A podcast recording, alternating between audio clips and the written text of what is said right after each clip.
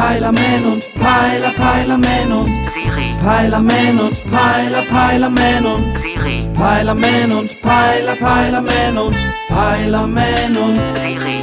Ey, sag mal, Siri, wofür ist eigentlich immer Advent? Der Advent bezeichnet die Jahreszeit, in der die Christenheit sich auf das Fest der Geburt Jesu Christi, Weihnachten, vorbereitet.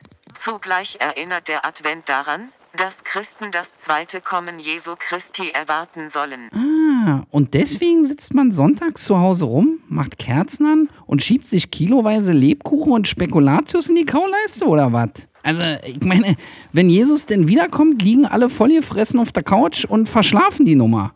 Äh, das macht doch keinen Sinn, oder? Soll ich Ihnen einen Wecker stellen? Ja, auf keinen. Geweckt werden ist voll ungesund. Man muss den Körper in seinen eigenen Biorhythmus lassen, sonst wirst du krank. Aber zurück zu Advent.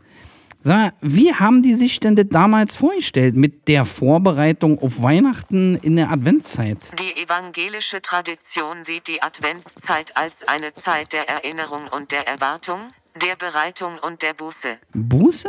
Also, ich glaube, büßen tun die meisten Leute erst nach den Weihnachtsfeiertagen. Und zwar, wenn sie sich auf die Waage stellen und sich erinnern, wie viel weniger sie gewogen haben, bevor sie damit angefangen haben, sich mit Marzipankartoffeln, Dominosteinen und Schoko-Weihnachtsmännern zu mästen. Die Adventszeit war in ihrem Ursprung im vierten Jahrhundert eine Fastenzeit. Ja, was interessiert das die Leute heute? Ich meine, außerdem hatten die damals ja auch keine Supermärkte, wo du für 3 Euro ein Kilo Adventsgebäck hinterhergeworfen kriegst. Also, hey, was sollten sie denn auch machen, außer hungern? Hm? Fasten ist nicht gleich Hungern. Ja, aber fast.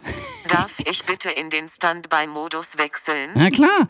Willst du ein paar Spekulatius mitnehmen oder willst du lieber fasten? Ha ha ha ha. Ja, ich werd Oma fasten. Bier fasten.